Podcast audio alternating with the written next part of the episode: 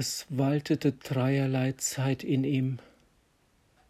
Die berechnete Zeit der Dinge, der Uhren, in der fünf von Menschen mit Gas geworfene Geschosse einen Luftraum durchschneiden, in einen Körper einprallen, wie in einen mit Wasser gefüllten Sack, und den Inhalt dieses Sacks, den lebendigen, arbeitenden und atmenden Körpersaft quetschend, zerreißend, beiseite werfend, sich zu den Zentren des Lebens vorwühlen, wie ein Maulwurf die Erde durchwühlt. Dann die elektrisch hinblitzende Zeit der Einfälle, des Bilderablaufs, der allnächtlichen Träume, die in der winzigen Dauer des Zielens, Abdrückens, die lebensgleiche Täuschung des rasend abrollenden Bildersturzes ermöglicht. Und endlich die leiblich bedingte Zeit, in der Muskeln und Nerven auf Reize und Befehle der Seelenmitte antworten.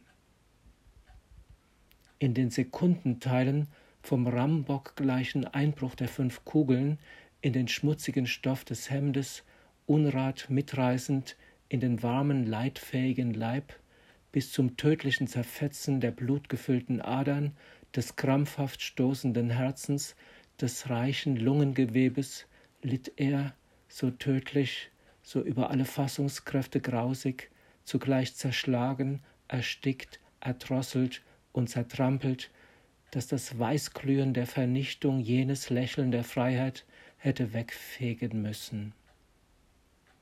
Aber indes sein Leib, er selbst, wie mit einem neuen Gelenk im Rücken zerknickt, hinten überschlug und wildrotes Blut den Umkreis seines Körpers im Schnee abmalte, vermochte die langsame störrische Körperzeit dem Schmerz nicht mehr zu gehorchen. Der Leib ließ sich von ihm nicht mehr verändern. Da lag Krisha Ilyich Paprotkin, der Bjuschew, im Schnee und lächelte. Sein Gesicht, seine Muskeln drückten eine Heiterkeit aus, die er längst nicht mehr empfunden hatte.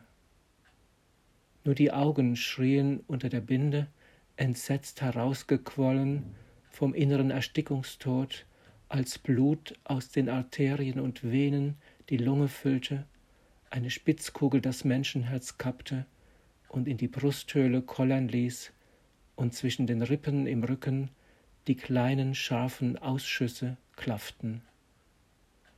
Dieser hingefegte Haufen Mensch starb.